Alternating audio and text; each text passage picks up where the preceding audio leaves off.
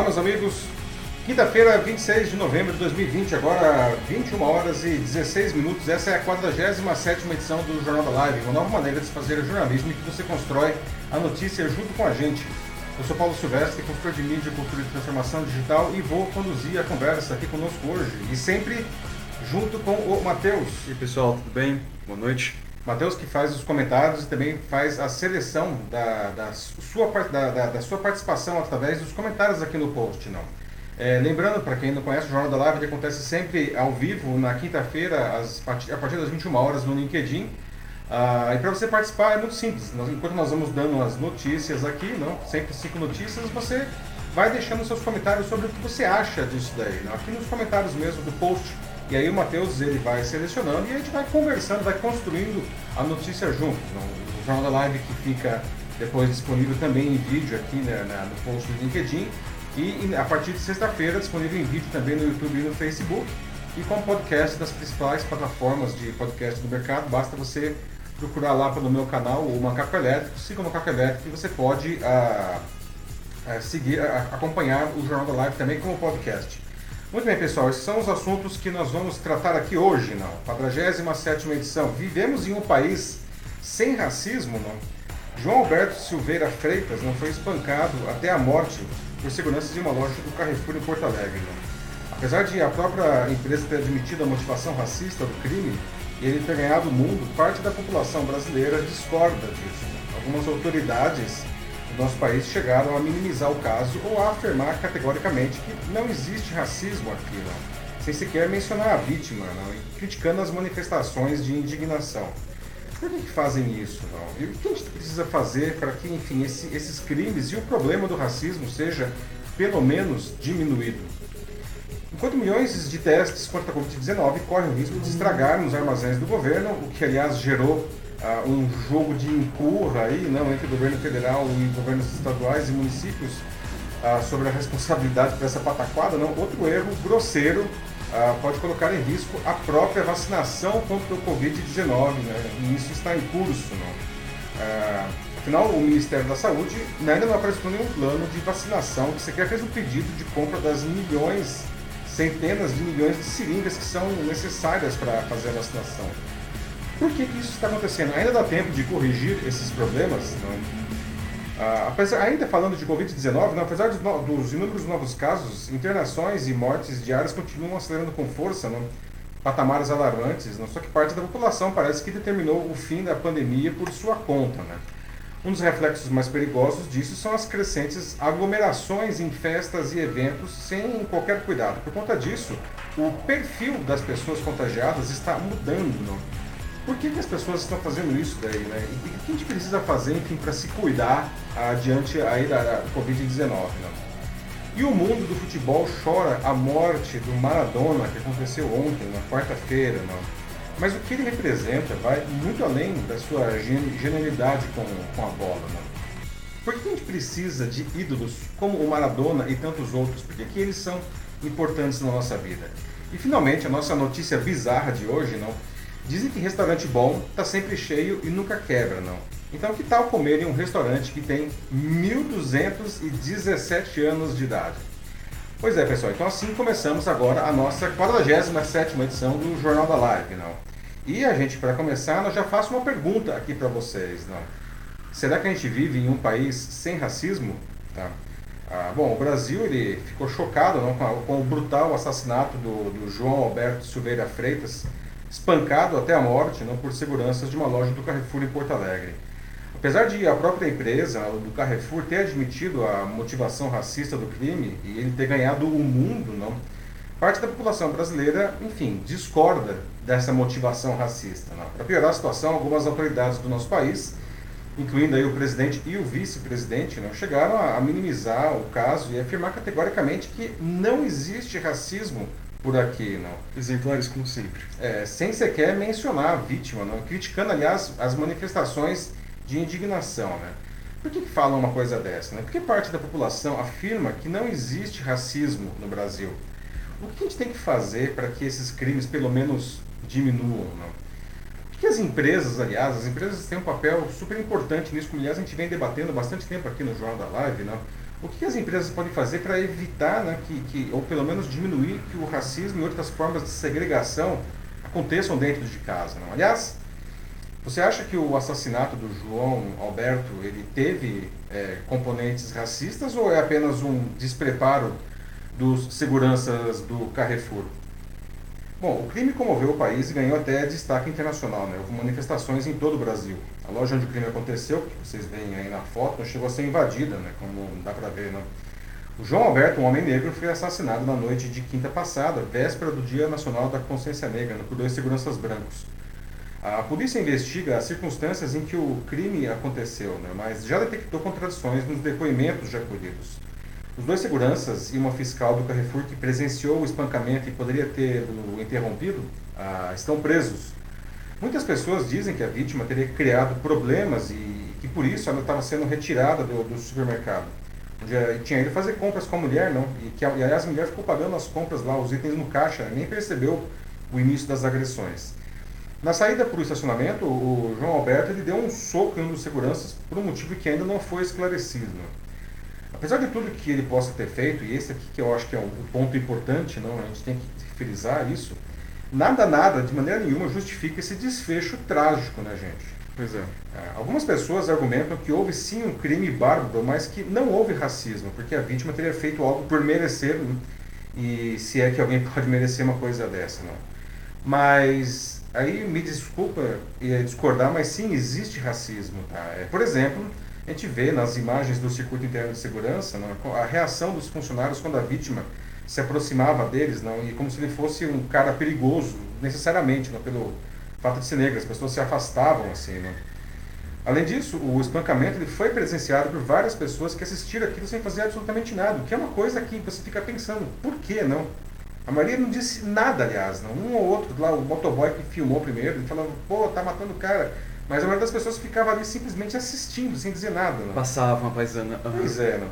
E aí os especialistas explicam que esse comportamento é, é, se justifica justamente pelo que a gente chama de racismo estrutural. Né? Afinal, o homem que estava apanhando, ele era negro, vestido lá de boné, enfim, de bermudo. Né? Os agressores eles eram brancos, tinham um uniforme lá, um, um brasão no uniforme. Não? Logo, inconscientemente, as pessoas elas podem achar que aquilo ali era mais do que aceitável, era legítimo. Não? A própria violência dos seguranças poderia ter sido aumentada por isso, né, pelo racismo, segundo os especialistas. A fiscal do Carrefour, né, que estava ali, ao invés de interromper aquela bárbara agressão, ela, que, ela foi gravada minimizando a situação, falando para a própria vítima, né, enquanto que ela estava agonizando no chão, né, um segurança ajoelhado nas suas costas. E segundo a perícia, o João Alberto ele morreu asfixiado. Né. Bom, parte do racismo estrutural se deve ao fato de que o Brasil ainda é incapaz de incluir a população negra e outras minorias verdadeiramente na sociedade. Aliás, nós nem aceitamos que o racismo existe, né? Isso se reflete, inclusive, nas autoridades, que servem de exemplo para muita gente. Né? O que elas dizem inspira o comportamento de muita gente. Então, nesse caso aí, a gente tem, por exemplo, as declarações do presidente e do vice, não? em pleno dia da consciência negra, poucas horas após o assassinato, o vice-presidente Hamilton Mourão lamentou a morte, mas ele disse que o ocorrido não pode ser classificado como um episódio de racismo. Ele disse, abre aspas, digo com toda tranquilidade para você, não existe racismo no Brasil. E ele continua ainda, abre aspas, digo isso porque já morei nos Estados Unidos. Racismo tem lá, aqui existe desigualdade fruto de uma série de problemas. Bom, pouco mais tarde, o Bolsonaro minimizou o racismo no Brasil. Né? Um longo texto publicado nas suas redes sociais, ele disse que ele é daltônico e alegou que todas as pessoas têm a mesma cor. Né? Na postagem, o mandatário ignorou a morte do João Alberto e sequer citou o dia da consciência negra, que aliás era o dia quando ele fez a postagem. Né? Ele disse ainda, abre aspas, não adianta dividir o sofrimento do povo brasileiro em grupos. Problemas como o da violência são vivenciados por todos de todas as formas. Para piorar, não satisfeito, no dia seguinte, Bolsonaro usou a abertura da cúpula do G20 para minimizar novamente o problema, dizendo que, abre aspas novamente, somos um povo miscigenado. Foi a essência desse povo que conquistou a simpatia do mundo. Contudo, há quem queira destruí-la e colocar em seu lugar o conflito, o ressentimento, o ódio e a divisão entre raças, sempre mascaradas de luta por igualdade ou justiça social, tudo em busca do poder. Fecha aspas.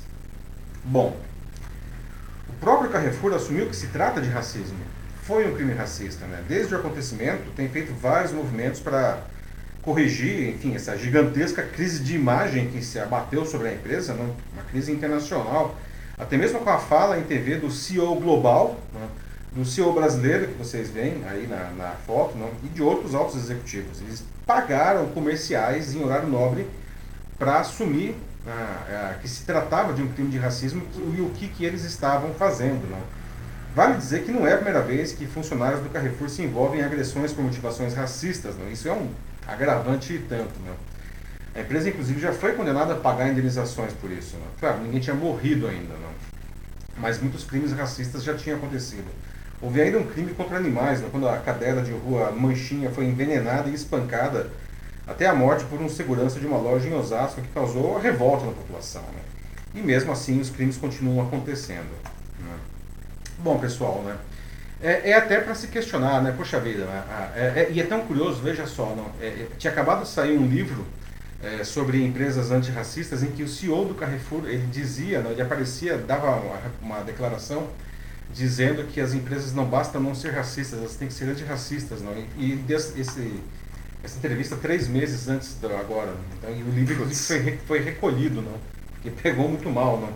Aí você pode dizer, poxa vida, mas é, é, é será que o CEO ele é responsável, é responsável diretamente por aquilo? Diretamente não, né? Mas assim, a empresa ela é responsável. Não? É, você pode dizer, ah, nossa, mas aquilo lá foi uma falha daquela pessoa. Então, mas é preciso treinar verdadeiramente todos os funcionários e cuidar para que toda a cadeia de, de, de fornecedores também treine e isso precisa ser verificado constantemente e, quando for o caso, tem que ser tolerância zero mesmo para resolver esse problema, né? Porque, enfim, por conta dessas e outras, não, que a gente, a população, parte da população diz que não tem racismo no, no Brasil. Né? Será que a gente não tem racismo aqui no Brasil, gente? O que a gente tem que fazer para que isso não aconteça? Não? O que as empresas, então, podem fazer? Não? Ah, e, e, aliás, no caso, nesse caso especificamente aí do, do, do João Alberto, vocês acham que que houve racismo? Então, vamos lá, vamos começar aqui o debate. E aí, Matheus? Bom, já vários comentários aqui, muita gente conversando já. Tá bem interessante, mas vamos lá. Então, começando pela Cláudia Fernandes, ela diz que acredita que a educação é a base. Então, nas empresas, a cultura e os valores eles têm que ser mais fixados através de ações dentro da, das empresas. E ainda falando sobre coisas que poderiam mudar dentro das empresas, eu também tenho o Joaquim Desiderio Neto, ele diz que o Carrefour não somente né, deveria trabalhar mais a empatia nos seus funcionários, mas também uhum. que deveria é, ter uma, toda uma reforma no time de executivos também, pois é. urgentemente. É. Pois é. Sim. É. É, excelente ponto aí, né, é, é, Cláudia né, e Joaquim. Né, é, isso, Cláudio, como o Cláudio falou, isso é um problema de educação. Essa questão do racismo estrutural é uma questão cultural, né? A gente viveu aí 400 anos com escravidão e agora a gente tem 100 anos, 100 e poucos anos sem escravidão. Então tem um problema cultural seríssimo, mas é um problema de educação. Nossa educação é frágil, a gente sabe disso, né? mas ela não está colaborando para melhorar isso daí, não. E, e, então, e sem falar os exemplos que a gente vê por aí, não, que são importantes. Mas o Joaquim traz um ponto interessante também, né, que sim, os executivos, né, eles precisam dar o exemplo também. O exemplo não vem só das autoridades externas, as autoridades internas de uma empresa também servem de exemplo, né? Ah, então eles precisam atuar fortemente e se eles não forem capazes de resolver isso daí, eles precisam ser substituídos. Né? Sim.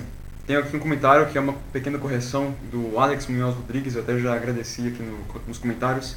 Ele disse que a mulher que estava também junto, assim, na, do lado do segurança. fiscal. Isso. Não é uma fiscal, na verdade, ela era chefe da segurança interina da loja em questão. Então, obrigado mais uma vez, Alex. Obrigado, ele, Alex. Isso. E ele também coloca aqui um comentário dele que ele disse que ela poderia sim ter tentado mandar os caras pararem, né? Tipo, afinal ela é chefe da segurança. Sim. Ao invés de só ter ficado né, gravando o vídeo. Quem tava gravando o vídeo, na verdade, era o motoqueiro. É, Foi, na verdade, ela, pior, né? ela, ela, ela, tava gravando o vídeo também e ela, e ela ficava ela falando... Tirar, pro motoqueiro, né? Que se ele continuasse é. gravando e ele mandasse pra qualquer lugar, que ele ia rodar. É, apareceu claramente ela dizendo Sim. pro motoqueiro, ó, oh, você para de gravar, que senão eu vou te queimar aqui na loja. Foi, Foi péssimo. as palavras que ela disse, não... Exatamente. É, continuando, tem aqui a Glenda Karina Santos da Costa. Ela diz: Desculpa, mas para mim, todo negro no mundo que nega a escravidão e o racismo não deveria ser o que é hoje. Que negue as mortes e atrocidades que ocorrem no mundo e Brasil não seria diferente. E isso é surreal. Além desse comentário, isso me lembra muito do Sérgio Camargo, não sei se está lembrado, pai. Sim, claro. Sim. Presidente da Fundação, da Fundação Palmares. Palmares. Presidente da Fundação Palmares, Sérgio Camargo, né? Que Sim. diz que não existe racismo no Brasil e diz pior, né? Mesmo Estrupício que falou de que os negros deveriam ser gratos por terem vindo Sim, para cá porque a escravidão, a escravidão foi boa, não? Você realmente disse claro. isso. Pois é. Ele, e ele também se pronunciou também, é, eu vi agora há pouco, em relação a esse caso do, do João Humberto. Ele disse que, o, que ele que foi morto, né, é, eles não representa, como ele disse, abre aspas, os pretos honrados, fecha aspas. Então, pera, deixa eu ver se eu entendi essa frase aí. Aliás, obrigado, Glenda, pela, pelo excelente comentário, né, que aliás trouxe esse, essa, esse debate aqui agora. Sim. É, é, peraí, então vamos ver assim, os negros honrados, então, eles não merecem ser mortos, e os demais negros, segundo a concepção do, dele mesmo, né? Eu vi isso é, aqui Eles podem agora. morrer, é isso, né? É, é, não, peraí, né? Acho que o argumento que o, é, que o Camargo ele utilizou foi o fato de que é, o Alberto ele teria agredido o segurança primeiro e porque ele tinha um, um histórico, então na, Então, ele na visão morrer. dele... É, seria basicamente É, isso. É isso que ele disse, não? Explicitamente, sem meias palavras. Mesmo o cara sendo um criminoso, isso ainda não justifica a barbárie que ele sofreu. Não, vale dizer que, né, pela Constituição brasileira não existe pena de morte no país, não. Mas o que se viu ali, digamos, nossa, realmente o cara criou, causou lá no Carrefour, xingou funcionários, deu um soco no segurança, logo ele merece morrer. Ali em rito sumário, sem nenhum julgamento. É isso, Então, certo? Porque foi exatamente isso que aconteceu. Né? O negócio, quem viu os vídeos, eu acho- que quase todo mundo viu o vídeo, né? uma cena horrorosa, né? assim, o chão totalmente manchado de sangue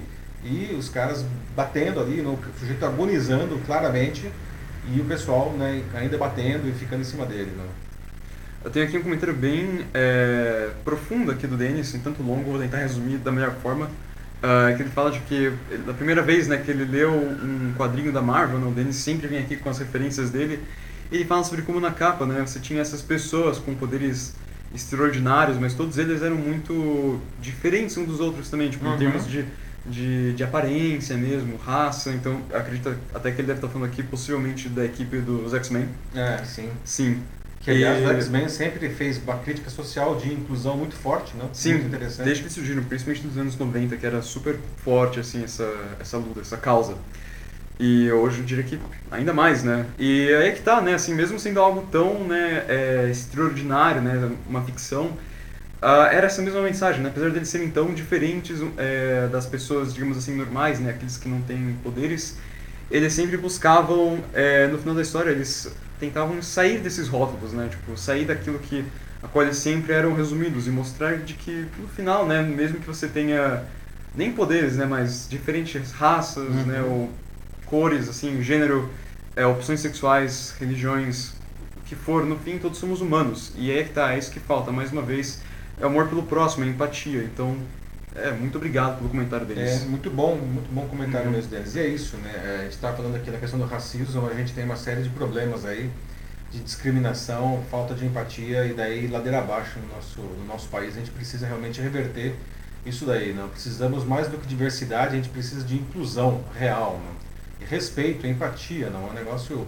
A, a verdade é que a nossa sociedade ela só vai conseguir se desenvolver plenamente, não? Ah, quando isso acontecer.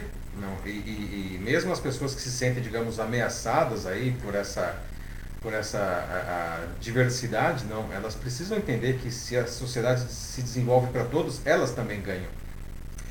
Tem um comentário interessante aqui do Reinaldo Lima que ele puxa um outro tema para discussão, que é o assunto das cotas raciais. Que, na opinião dele, ele diz que começa aí justamente o racismo. Quando você abre as cotas para os negros, seria a mesma coisa que dizer que eles não têm as condições. É, então, justo seria que houvessem cotas para todos ou cotas para ninguém, na opinião do Reinaldo. Esse é um, é um grande debate, né, Reinaldo, que vem desde que as cotas foram criadas. As primeiras cotas foram realmente as cotas para negros, depois surgiram várias outras cotas aí, não? É, ah, e qual é o debate em torno disso? Eu acho que é bem legal você ter trazido isso daqui para a mesa, tá? É, algumas pessoas acreditam que as cotas são ruins porque elas ferem a meritocracia. Por exemplo, vamos pe- pegar o caso, acho que é o caso mais básico, mais clássico, que é o, caso de cotas para acesso a universidades. Não, as pessoas dizem que apenas os melhores deveriam entrar ali por uma questão de meritocracia, porque dessa maneira teríamos melhores profissionais. Ah, o problema disso, não, o raciocínio, como costumo dizer, esse raciocínio seria perfeito se nós estivéssemos na Suécia, não? Em que absolutamente todas as pessoas têm realmente as mesmas condições, as mesmas ofertas, não? mesma educação, mesma saúde, mesma, é, mesmo saneamento básico, a, a, desde que elas nascem, não? É igualmente para todo mundo. Então, aí a meritocracia até funciona, certo? Ah, o problema é que no Brasil né, a meritocracia é uma falácia, não, não se pode é, medir é, a, a, a, eficiência de grupos sociais que começam em posições completamente diferentes. Não? O caso dos negros, só para citar o exemplo que a gente está trabalhando aqui hoje, não.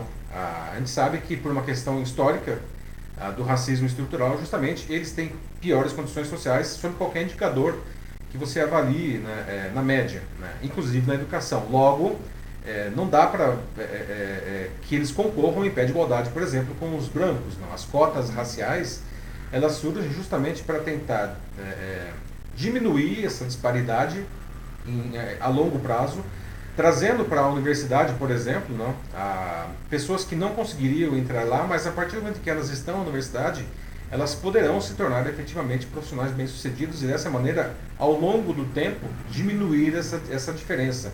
Quem sabe chegaremos algum dia, não daqui a 50 anos, daqui a 100 anos, um momento em que essas diferenças realmente desaparecerão e as cotas não serão mais necessárias. Né? Mas é um, é um ponto muito legal que você traz aí, porque é necessário debater essa questão das cotas também. Olha, a Natasha Costa aqui ela faz um comentário é, a respeito também da educação, mas ela fala especificamente não apenas da educação dentro das empresas ou é, uma melhoria generalizada da, do ensino público, mas também especificamente ela diz que é, problemas como racismo ou qualquer tipo de preconceito, para ser mais abrangente, vem justamente da educação do berço, da própria família também. Isso é verdade também. Ninguém, como ela coloca aqui, ninguém nasce racista. Isso vira justamente pela educação que recebe diretamente em casa dos exemplos que são os pais, os mais velhos. Excelente ponto, Natasha. Né? Ninguém nasce na... O racismo não é uma coisa genética, né?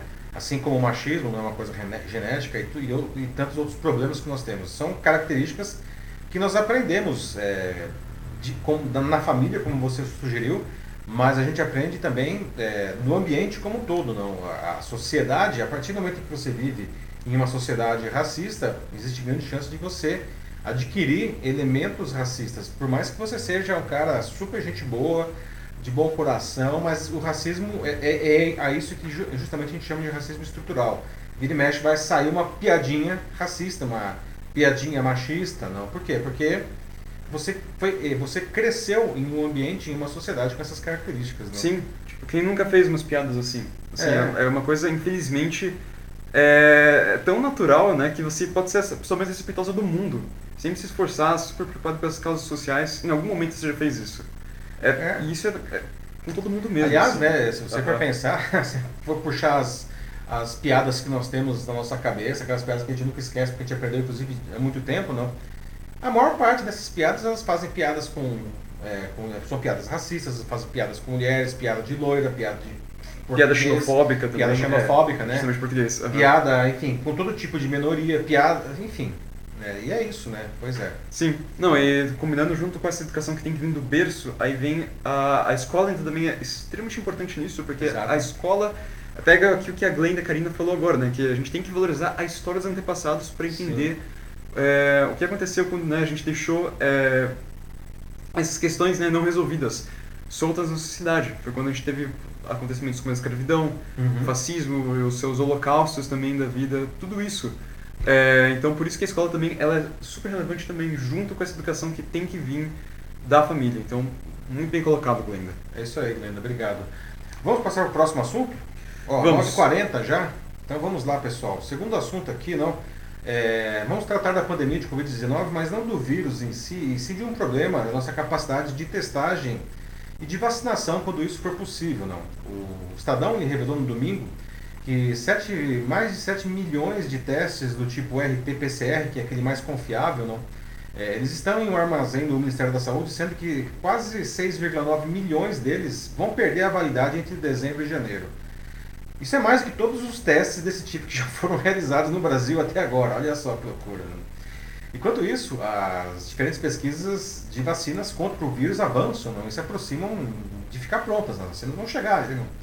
O Brasil até já recebeu 120 mil doses aí da Coronavac, né, na expectativa de iniciar a vacinação o quanto antes, não assim que seja aprovada pela Anvisa. Né, e outras milhões de doses são esperadas ainda nesse ano. Só que o governo federal continua empacado sem informar qualquer plano de vacinação, né, qualquer que seja a vacina contra a Covid-19. É, queremos, a gente corre o risco não, de termos as vacinas ah, em mãos e não ter como vacinar as pessoas. Né? Como é possível que um negócio desse aconteça? Né? Por que o governo federal não cria logo esse plano de vacinação nacional? Né? Porque não é só plano, não. Tem que, tem que envolver muita gente, aí, muitas empresas. Né? Como é possível a gente pode deixar testes estragando quando a gente precisa justamente testar massivamente a população? Né? E eu queria até aproveitar e perguntar também se vocês têm alguma restrição a uma ou a qualquer vacina aí contra o Covid-19. Né? Vamos, vocês vão se vacinar quando as vacinas estiverem aí disponíveis? Né? O jornal Estado de São Paulo revelou no domingo que 7,1 milhões de exames estão em um depósito do, do Ministério aqui em Guarulhos, né? ou seja, não foram enviados ao SUS em plena pandemia. Do total encalhado, 96% perdem a validade nos dois próximos meses. Não. Esse estoque é superior aos 5 milhões de exames que já foram realizados até agora no SUS. Diante desse escandaloso descaso, não, o problema virou um jogo de empurra, porque ninguém quer assumir isso daí. Não. A responsabilidade sobre os testes estocados se transformou em uma disputa do governo federal com estados e municípios. O Ministério da Saúde afirma que só entrega os exames quando há demanda, ou seja, quando, quando os estados e municípios pedem. Já os secretários locais dizem que nem sequer conseguiram dar conta do que já receberam, porque os kits para testagem eles chegam incompletos. As evidências de falhas de planejamento e logística no setor ocorrem em um período de aumento do caso de mortes no Brasil. Ah, vale dizer que o ministro da Saúde, o general Eduardo Pazuello, ele assumiu o cargo justamente pela sua experiência em logística, que foi sempre elogiada pelo Bolsonaro. Só que mais de nove meses após o Brasil entrar em estado de emergência, a saúde ainda entrega kits incompletos para testagem. O Ministério enviou aos estados cerca de 9,3 milhões de testes do tipo RT-PCR, mas apenas 3 milhões de reagentes de extração do RNA. O produto entregue em menor escala é usado no laboratório em etapa anterior à análise que mostra se o paciente está ou não infectado. Além do reagente de extração do RNA, os secretários eles pedem mais insumos para a coleta das amostras, não tipo cotonetes, o suave, tubos, não. E sem esse material é impossível o diagnóstico. Numa tentativa de minimizar o vexame, não, o Ministério diz que já pediu estudos de estabilidade para o fabricante do teste, porque está prestes a vencer, para, em outras palavras, ele quer saber se dá para prorrogar a validade do produto. Não. Considerado padrão ouro, não, esse teste, o RT-PCR, é um dos é um dos exames mais eficazes para diagnosticar a Covid-19, além de ser uma arma poderosa para o controle da pandemia para ajudar a localizar e isolar os infectados e seus contatos próximos. Né? Na rede privada, o exame custa entre 290 reais e 400 reais. Mas os nossos problemas não acabam por aí. Né? O Ministério da Saúde também não se mexe para criar o Plano Nacional de Vacinação contra a Covid-19, para quando qualquer uma das vacinas estiver pronta e aprovada pela Anvisa, que é a Agência Nacional da Vigilância Sanitária. Novamente, isso abre um grave, um gravíssimo problema de logística, porque o planejamento ele deve ser feito com meses de antecedência. As primeiras vacinas devem ser aprovadas em algum momento no primeiro trimestre do ano que vem. Quando isso acontecer, milhões de doses de algumas delas já estarão em território nacional para que a vacinação comece o quanto antes. Né? É o caso da Coronavac, que o Brasil já deve ter 6 milhões de doses no território nacional até o mês que vem. Ah, mas ter as vacinas está longe de ser o suficiente. Né? Porque tem o tempo do transporte para todo o país, a distribuição nos postos de saúde, a mobilização da população, o tempo de vacinação. Né? Além disso, existem outros produtos que precisam ser comprados no processo, como refrigeradores. Não? No caso das vacinas da Pfizer e da Moderna, que foram anunciadas aí, eficiência agora, não? entre outras, não? elas precisam ser armazenadas a temperaturas baixíssimas. Não? No caso da Pfizer, 75 graus negativos, no caso da Moderna, 20 graus negativos. Só que apenas centros de pesquisas e hospitais de ponta no Brasil têm equipamento para refrigerar isso daí, né? Nem mesmo seringa a gente tem, gente. Seringa. É, isso é ridículo. Representantes da, da Associação de Fabricantes né, desses produtos, eles disseram nessa semana que o tempo entre o pedido que eles recebem não, e a entrega de grandes lotes de seringas e agulhas é de 30 dias. Só que o processo para produzir centenas de milhões de unidades, que é o que vai precisar, não pode levar 90 dias porque envolve, enfim, grandes mudanças em toda a cadeia. Né? Ou seja, se o governo fizesse esse pedido hoje, as seringas só seriam entregues em março. E até agora não teve qualquer sinalização do governo para os fabricantes. Né? Gente, como é possível isso acontecer? Né? Por que o governo federal não cria logo esse plano de vacinação nacional? Né? Como é possível a gente deixar esses testes estragando no depósito? Né? O que vocês acham disso? O que precisa ser feito? Onde está esse buraco aí? Não? E como que vocês veem a vacina? Sempre vão perguntar, né? Vocês vão tomar vacina quando ela estiver disponível? Como que é isso para vocês? Não, pois é, isso é realmente um cúmulo, né? Assim, ter os testes aqui preparados e aí a gente vai poder tomar a vacina porque simplesmente não existem seringas. Isso é um absurdo. Pois é. é mas vamos lá. É, então, começando pelo Roberto Salvador, ele aqui critica assim é, duramente o Pazuello, né, o atual é, ministro da Saúde. Diz que ele mesmo admitiu nacionalmente que é um pau mandado que não tem competência para ser ministro da Saúde. Apesar de que, é, não lembro agora, mas recentemente o Pazuello ele fez algo que não foi do agrado do Bolsonaro, não é? Alguma coisa que ele disse, se não me engano? Ah, ele disse que ia comprar a Coronavac, né? Ah, sim. Ele disse que ia é. comprar, que essa inclusive seria a vacina do Brasil, né? Coronavac, lembrando, é a vacina é, que é uma vacina chinesa, né, da, da empresa Sinovac, que está sendo desenvolvida junto aqui com o Instituto Butantan. Sim, que o Bolsonaro diz aqui que é a vacina chinesa do Dória. É, é uhum. essa vacina tem dois, dois, dois, duas coisas que desagradam profundamente o Bolsonaro. A primeira é que ela é desenvolvida pelo Butantan, que é um órgão super reconhecido, não? Ah, mas é do governo do estado de São Paulo, que é do desafeto político dele principal aí, que é o Dória e o fato de que a vacina também é chinesa, né? e o Bolsonaro ele comprou a, a briga do Trump, por definição, tudo que é da China é ruim. Apesar de ser nosso maior parceiro comercial com superávit forte para o Brasil. Né? Pois é, e também que o Trump não está mais no jogo. É. é. E o Pazuello falou que ia comprar, e aí o, o, enfim, o Bolsonaro deu uma gelada nele aí, né? E o que causou um, uma série de desagrados aí entre os militares aí do próprio governo, né? Porque ele, enfim, foi mais uma vez né, uma coisa humilhante, né? O Joaquim Neto voltou aqui dizendo que ele tem certeza que vai existir uma vacina correta pelo tipo de sangue dos indivíduos, na opinião dele aqui, então, pois deverá fazer mais testes das vacinas. Temos que testar, né? Não só pelas Sim. vacinas, né? O teste, né? Desde o começo, nós, a ciência diz que um dos principais motivos para um dos principais recursos que nós temos para para cuidar da, da, da, da, disseminação da vacinação da, da, do vírus é a, a a testagem ampla, né, para a gente identificar rapidamente quem está doente e isolar essa pessoa. Né? É o que fez, por exemplo, enfim, os países é, asiáticos, não, a Coreia do Sul, ah, é o que esse pessoal sempre dá como exemplo, um dos principais segredos da Coreia do Sul para combater o Covid-19 é a alta testagem. Não? Ou a Nova Zelândia também, não, que é um país aí que praticamente erradicou o vírus já, altíssima testagem. Temos que testar, né? muito bem lembrado aí pelo Joaquim também. Exato, temos que testar, né? Quem, que vai, quem vai tomar a vacina russa aí, a Sputnik? É, né? temos várias vacinas aí, né? tem a Sputnik V, nós temos a, a Sinovac da China, tem a, enfim, a vacina da Pfizer, da Moderna, tem a AstraZeneca, Oxford, tem um monte de vacinas aí. Todas elas devem estar chegando aí, a, mais ou menos, não sendo liberadas em algum momento no, no primeiro trimestre do, do, ano que vem. Algumas no começo, algumas no final do primeiro trimestre, mas elas vão chegar. O Reinaldo Lima voltou aqui, disse né, que também quanto mais vacinas melhor, mas o problema realmente é a falta é, nacional de vacinação, né? Como até fala que você mesmo disse. Uhum. Uhum. É, o programa é, é, complexo, não? O Brasil, aliás, qualquer coisa feita no Brasil é complexo. já visto o tamanho é, desse país aqui e a, e a nossa cultura também. Não, é, não imagina, uhum. imagina como você enviaria uma vacina que precisa ser é, a, a refrigerada a 75 graus negativos para a Amazônia. Mandar a urna eleitoral para a Amazônia já é um problema. Imagine mandar uma vacina para lá. Não?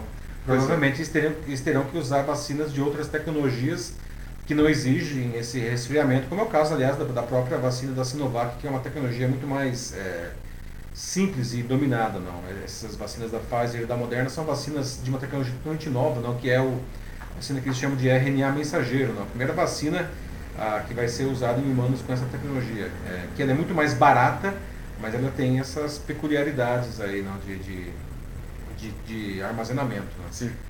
A Jane Alves fala aqui, né, de algo muito importante também, né, nessa pandemia, sempre lembrar, pessoal, cuidem da sua saúde mental. Isso é super relevante. Exato. Nunca se esqueçam. Então, muito bem, Jane, muito bem. Isso, assim, busquem outras coisas assim para fazer, assim, se mantenham sempre que puderem, assim, é, despreocupados assim com as coisas, nem que seja por poucos segundos, assim, busquem algo que vocês querem fazer, Porque Sim, a gente vai ficar ainda não assim por pode um tempo. pirar, é, É. assim, apesar que a gente está vendo aí que o pessoal, a gente vai até vai falar disso aí depois, não? A, Claro, tá dentro das regras, tudo. pirando o cabeção aí, não, mas a gente não pode descuidar da saúde mental e dos demais cuidados, não.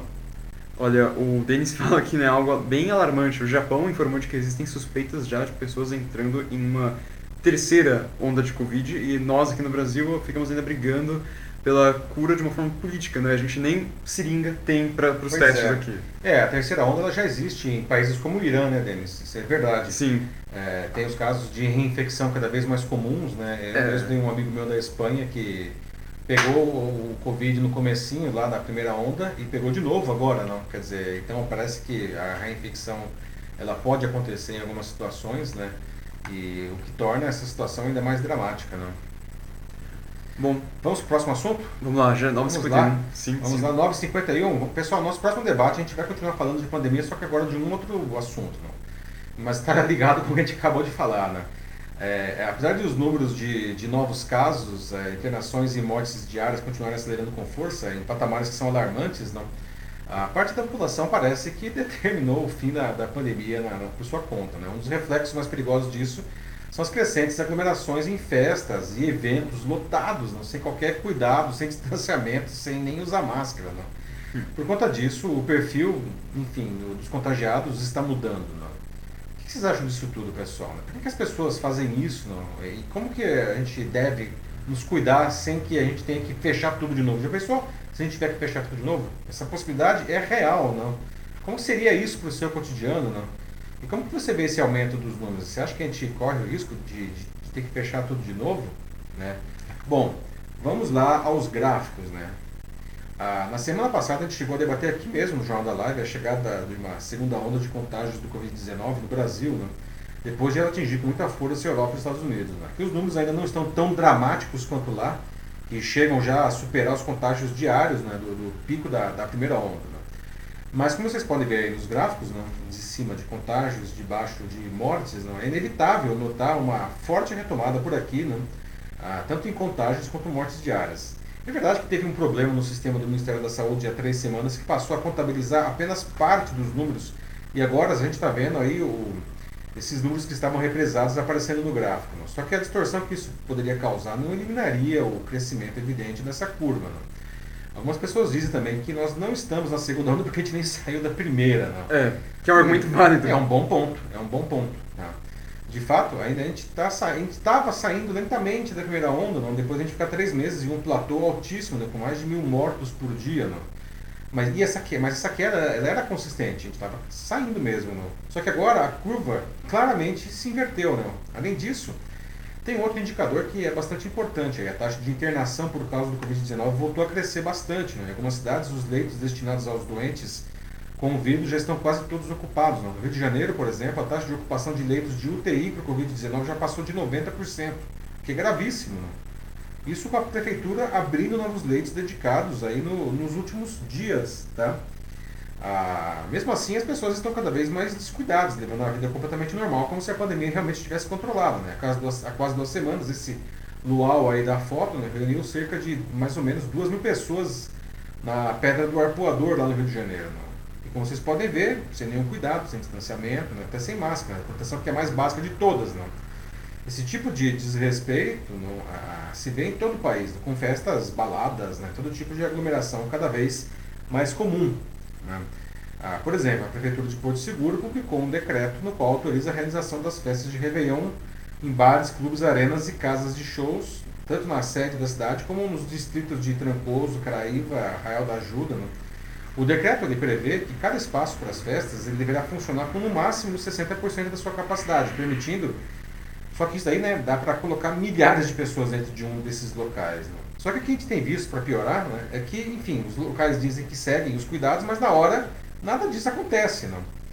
Por isso, há uma mudança no perfil dos doentes, né, que agora são cada vez mais jovens. A maior parte dos doentes de Covid-19 no Brasil e no mundo está na faixa entre 20 e 45 anos. Portanto, são adultos jovens. Não? Isso acontece porque essas pessoas realmente é, relaxaram nos cuidados, não seja no trabalho, mas principalmente em eventos sociais, não? reuniões familiares não? Ou coisas do tipo baladas. Não? Lembrando aqui não, os principais cuidados para se proteger contra o Covid-19. Sempre, sempre, sempre usar máscara. Né? Todo mundo, todo lugar, a qualquer hora. Essa é a proteção mais básica e talvez a mais eficiente.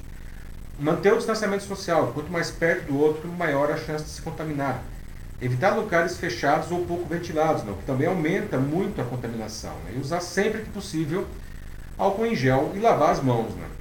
E todos esses cuidados né, valem também para quem já teve a doença, né? porque cada vez mais, como a gente já falou, né, tem esses casos aí de reinfecção. Né? A gente precisa estar atento e praticar esses cuidados. Né? Se não pela nossa saúde, que já deveria ser motivo mais que suficiente para evitar, é, também para evitar a volta dessas de medidas restritivas mais severas, como já está acontecendo nos Estados Unidos e na Europa. Não?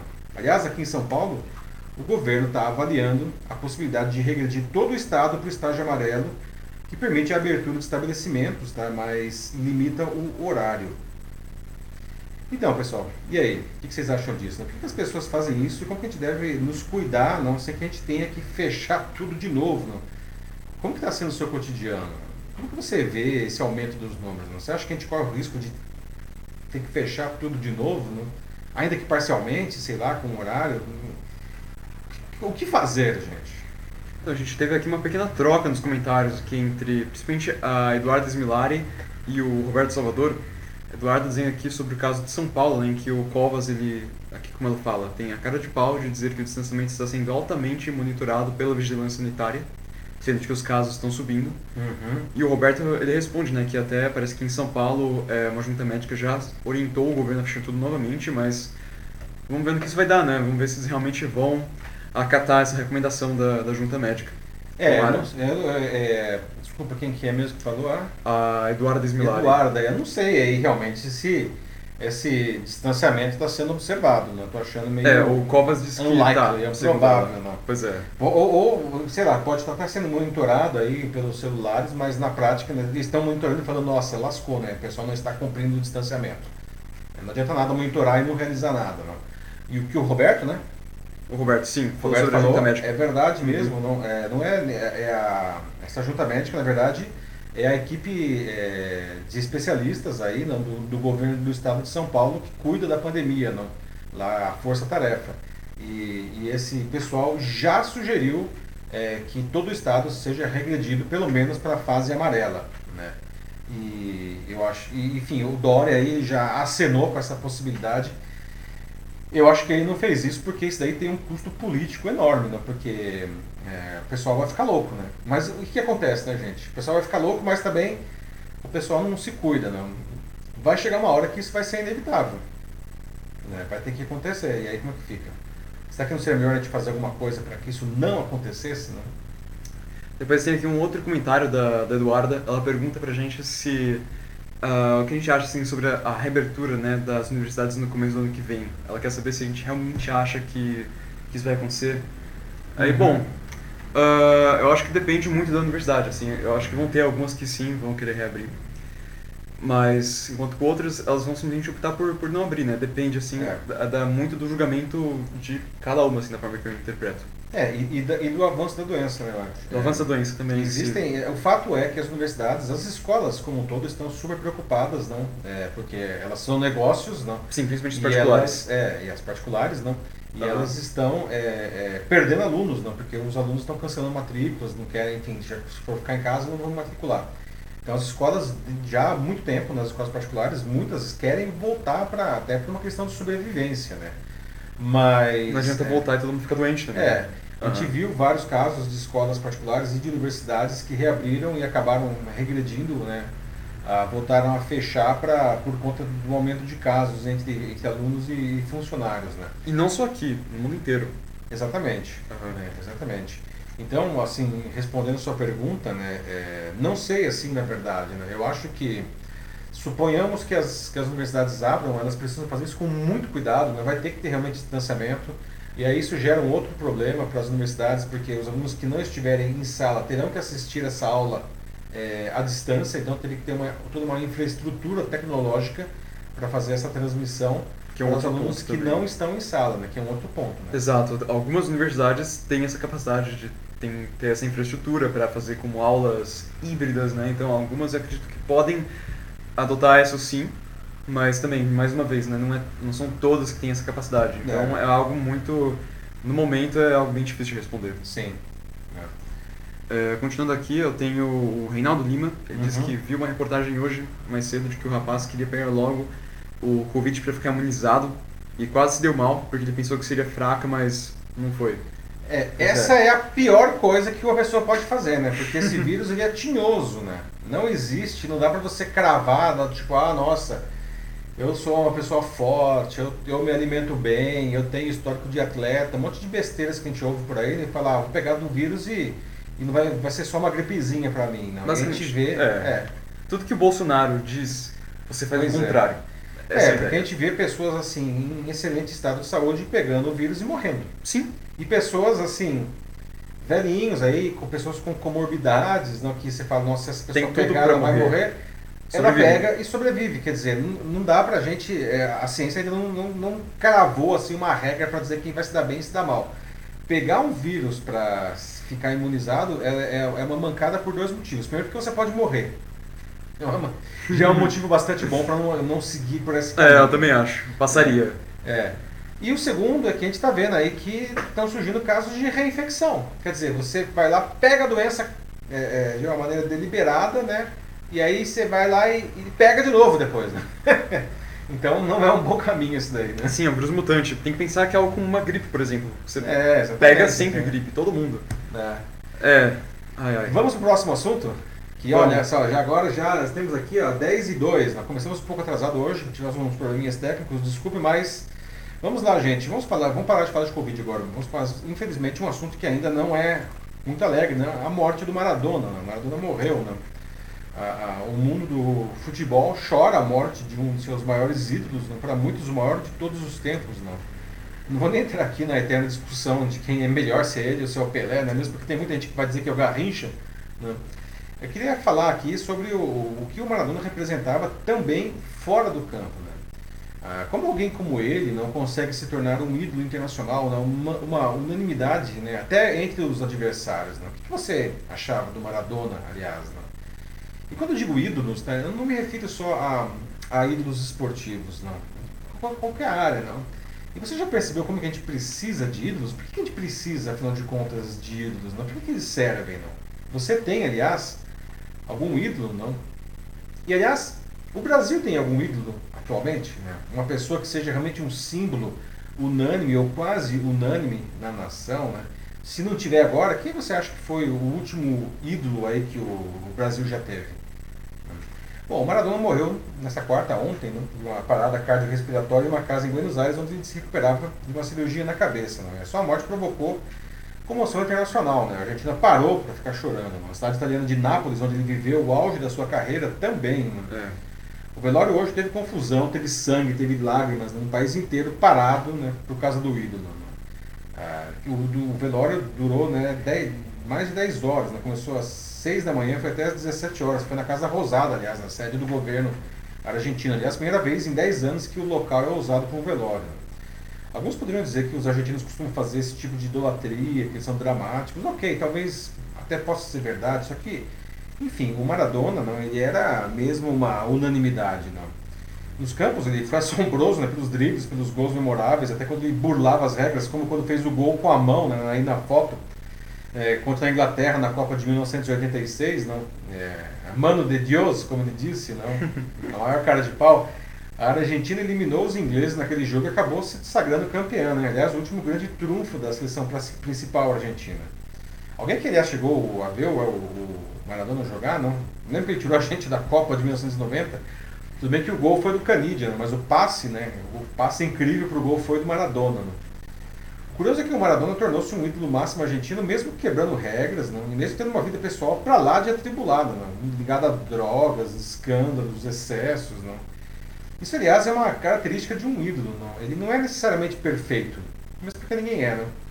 Mas ele consegue magnetizar toda uma população pelo que ele faz de bom.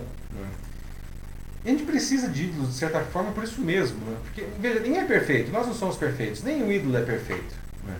Só que justamente por isso o ídolo ele serve de inspiração para a gente seguir adiante, para ter esperança, para enfim, para a gente nos inspirar pelo que é bom, né? mesmo quando tem um contato com alguma coisa ruim. Não. As pessoas se identificam com ídolos porque eles representam ideais para essas pessoas. Né?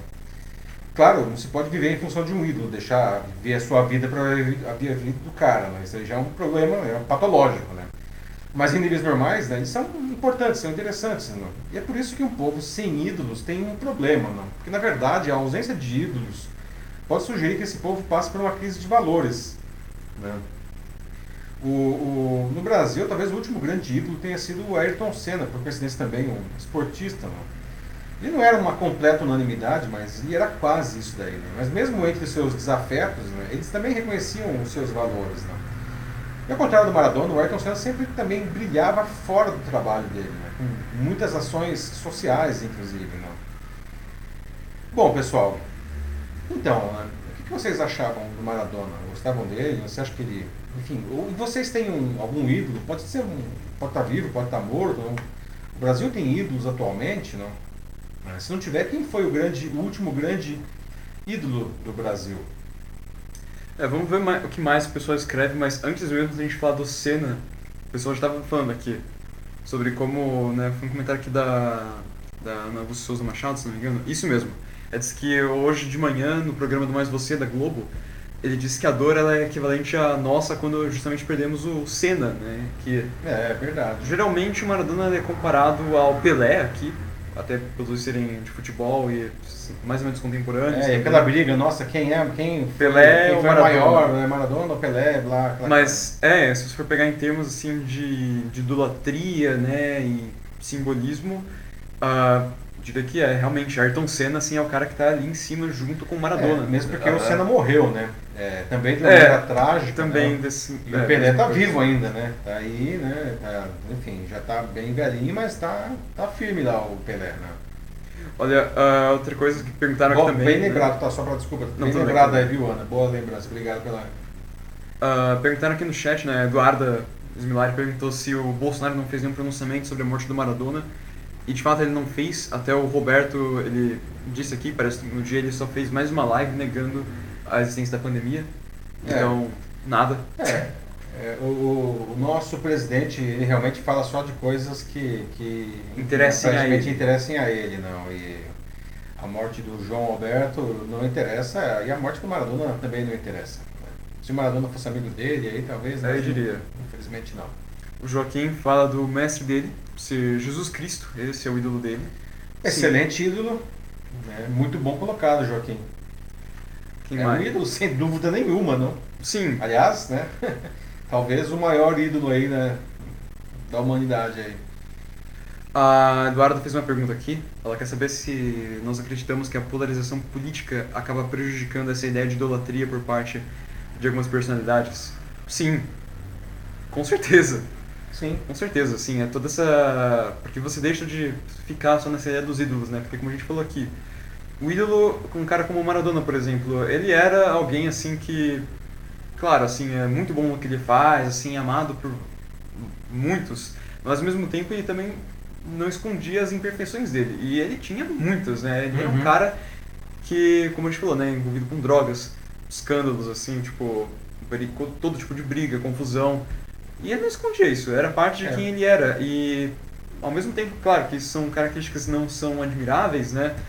É, tanto que né, até o Roberto falou, né, de que ele acabou sendo o Maradona um mau espelho para muitas pessoas. Pelo menos ele era autêntico. Ele se precisava é. como ele realmente era. Muito cuidado com esse, pelo menos ele era autêntico. Esse ultimamente tá meio. Ah, é? É, é assim, mas certamente, mas isso é interessante, foi a Eduarda que falou, né? Isso Sim, é um ponto interessante, essa, esse, essa autenticidade dele e essas coisas ruins, não?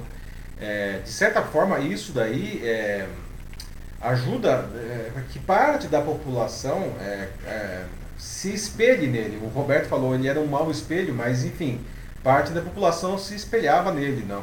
Porque elas eram pessoas como ele. Né? Então, logo, isso ajudava é, a, a já a outra parte, enfim, que não se espelhava nesses maus exemplos, tinham ele ali a questão dos valores, do que ele representava, da Argentina vencedora. Vale dizer que a Argentina ganhou a Copa de 86 eliminando é, na semifinal a Inglaterra apenas quatro anos depois de ter sido humilhada pelos ingleses na Guerra das Malvinas, não? que foi em 82, que aliás levou à queda do, do, governo militar lá, né? É, mas é a questão do, dos valores. E o que a Eduarda pergunta também, se a polarização atrapalha, atrapalha, porque na verdade a polarização. Ela, Deixa de ser um ídolo. É, e ela, e ela, e, ela, destrói justamente os valores. Não? É, fica difícil você se focar em alguém quando os valores da sociedade estão tão bagunçados, tão confusos, que é o que a gente observa hoje. Excelente pergunta aí, né, Eduarda? Sim. O Denis ele dá aqui alguns exemplos de ídolos para ele. Ele fala assim, para ele na ordem de término de carreira. Ele coloca aqui Pelé, Oscar Schmidt, Ayrton Senna e também Gustavo Kurten. Mas claro, ele diz que o Senna é o que torna ele tão memorável, né? Também além da performance dele dentro da, da Fórmula 1, é também a despedida desafiadora que, é, né, que ele teve que sofrer no Sim, final. Pois é, o brutal foi. Eu me lembro, eu me lembro do dia que o Senna morreu. O Matheus não se lembra que ele não tinha nascido ainda. Mas, mas eu me lembro, eu me lembro quando eu recebi a notícia, eu estava na Praça da República passeando e todo mundo começou a dizer, gente, o Senna morreu, o Senna morreu, o Senna morreu. E naquela época não tinha fake news, não. Isso foi em 90 e... Quando foi mesmo? Ixi.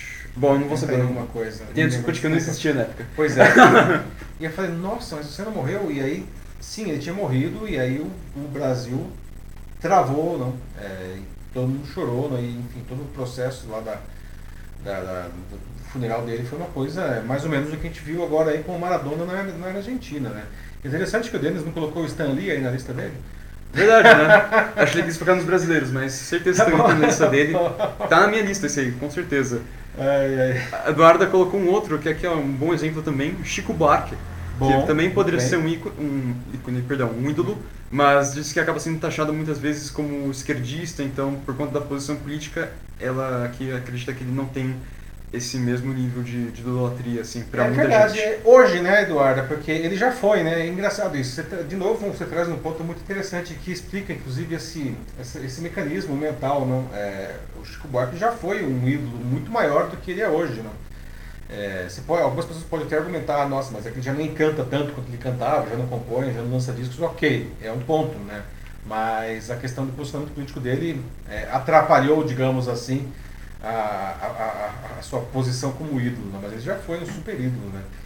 Gente, vamos para o último assunto, 10 e 13 aqui, pode ser? Vamos lá. Tem mais algum ponto legal aí? Que... Só o Denis lembrou aqui a morte, é, a data correta da, da morte do, do Senna, 1 de maio de 94, dia do trabalho. 94, exatamente, é. 1 de maio, que foi um domingo, porque eu, eu, me lembro que foi um domingo. Bom, obrigado, Denis. Né? Bom, passamos para o próximo aí? Vamos lá. Vamos lá, gente. Nossa, bom, chegamos agora à nossa notícia bizarra de hoje, não? Bom, dizem que restaurante bom está sempre cheio, não? Tem fila na porta e que restaurante bom não quebra nunca, não resiste a crises, não? Bom, então, que tal comer em um restaurante que tem 1217 anos de idade, não? que já resistiu a incontáveis guerras, conflitos, invasões estrangeiras, pandemias, inclusive a gripe espanhola e a peste negra, não? Pô, deve ser bom esse restaurante, né? Vamos experimentar aí, não? Aliás, o que faz um restaurante ser bom, na sua opinião, né?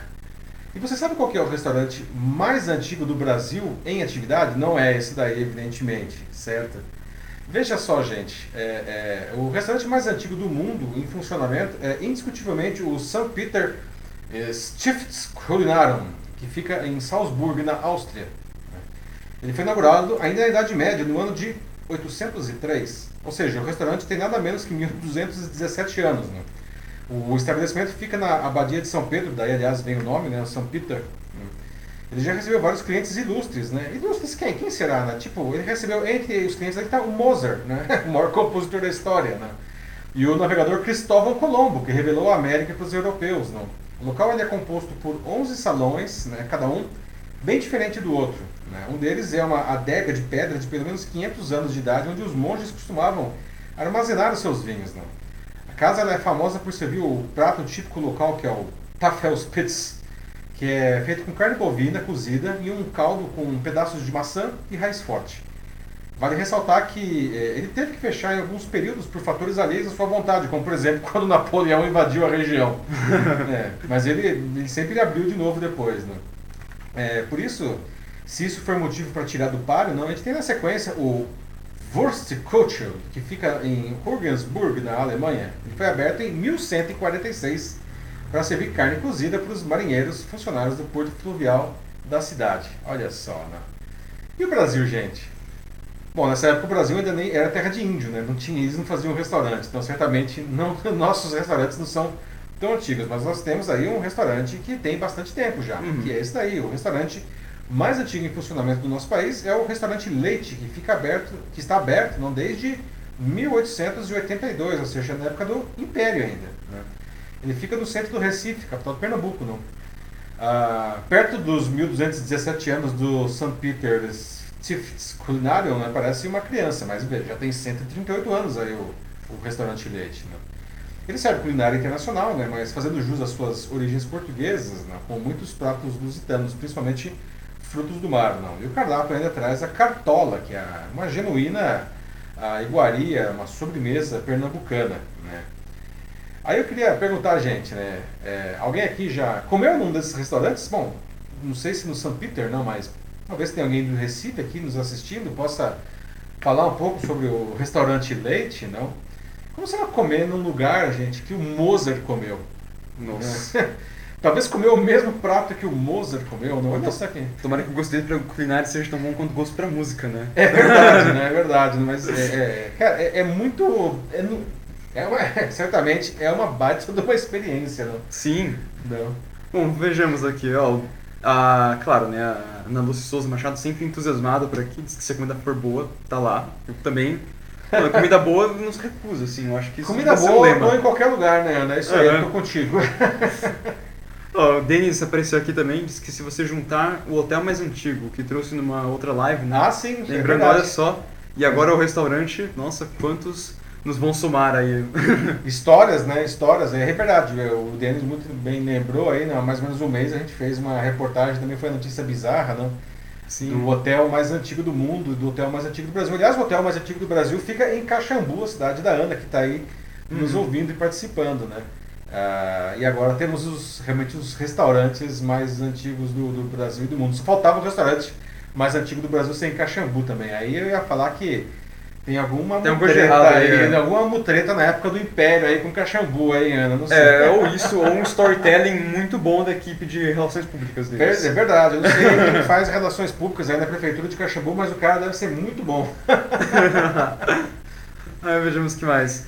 Bom, uh, nossa, realmente que a, a conversa dos ídolos rendeu bastante. O Roberto até agora estava comentando ainda. Ah, pode trazer aí, traz mais um. Sim, o Roberto falou. Né, ele disse que lembra do, do dia que o Senna morreu, né? Ele assistiu a corrida com o pai dele. Ah, nossa, né? Foi doloroso aqui. San Marino, né? A curva lá, Tamburello, a curva Tamburello que quebrou a barra. Olha como que esse negócio fica é... na nossa cabeça, não? Quebrou a barra de direção da roda direita do Senna, ele passou reto na curva do Tamburello e se estabacou no muro lá no Roberto disse que depois da corrida ele se trancou no quarto e chorou muito. Nossa, é. foi uma comoção nacional, assim, né? Aliás, é, hoje teve uma foto que viralizou nas redes sociais, não, eu falei comoção nacional, uma foto que era um torcedor já, dois senhores, não, se abraçando e chorando, um com a camisa do Boca e outro com a camisa do River Plate, que são os times rivais lá da, da Argentina. Sim. De volta para os restaurantes, tem aqui a Eduardo Smilar mais uma vez, ela disse que, né, ela é mais nova, né, então a minha conhecida até, então somos contemporâneos, e aí diz que o restaurante mais velho que ela já comeu foi o italiano Lelis, que a família tem como ah, histórico familiar. Ah, é? Olha só. Não. Olha só. Eu não sei quantos anos tem o Lelis, mas o Lelis realmente é um restaurante bem tradicional aqui em São Paulo, né? Aliás, as cantinas italianas não são uma marca aqui da, da, da, da nossa cidade aqui, né? Sim. legal, Eduardo. É, que vai lá no Bexiga sabe, né? É, Excelente. exatamente. Na né? Bexiga, Brasa até, não? Sim. Tem os restaurantes aí que. Eu não sei se tem algum restaurante ainda com, em atividade aqui em São Paulo com 100 anos de. É, em, funcionando, mas é, certamente com muitas e muitas décadas nas costas a gente tem vários, né? Oh, o Denis ele fala algo interessante aqui, né? É curioso de que o restaurante mais antigo do mundo não está na China, né? Que é um, putz, é um país milenar, é assim, verdade. história, não é lá. Bom, Denis, ó, vou te falar uma coisa, tá? Segundo a pesquisa que eu fiz, é, se eu não me engano, o quarto restaurante é, mais antigo do mundo é na China. É de 1100. Mil, mil, alguma coisa entre 1100 e 1400, não lembro agora de cabeça, mas é muito velho. velho. Ele não é o primeiro, nem o segundo, nem o terceiro, ele é o quarto restaurante mais antigo do mundo. Né? Inclusive, ele é considerado patrimônio imaterial ah, pelas Nações Unidas. Né? É... E, mas é, é, é curioso porque a, a maioria dos, dos, restaurantes mais antigos do mundo eles estão na Europa, né? Bem curioso, mas é um pouco interessante isso que você traz, né? Poderíamos ter mais restaurantes aí na China, mas não, eles estão é, quase todos entre os 10 mais velhos aí, não? Com mais de mil anos, não? É. Eles estão na Europa. Falando em Europa, aqui nosso amigo né, de Portugal, Joaquim Desiderio Neto, Joaquim. ele fala né, que tem um lugar mais antigo, ele fala de uma taverna e boteco lá do Antônio Manuel, que é do ano 960. Quase lá, quase lá, é verdade. Sim. 960, olha só, praticamente a mesma idade aí do, do St. Peter's Stifter Culinarium, né? é, porra, sensacional, né? E Portugal também tem uns negócios aí bem novos, né, Joaquim? É impressionante como que, como que Portugal tem uma incrível capacidade aí de, de realmente é, é, preservar é, a, a, sua própria história, não?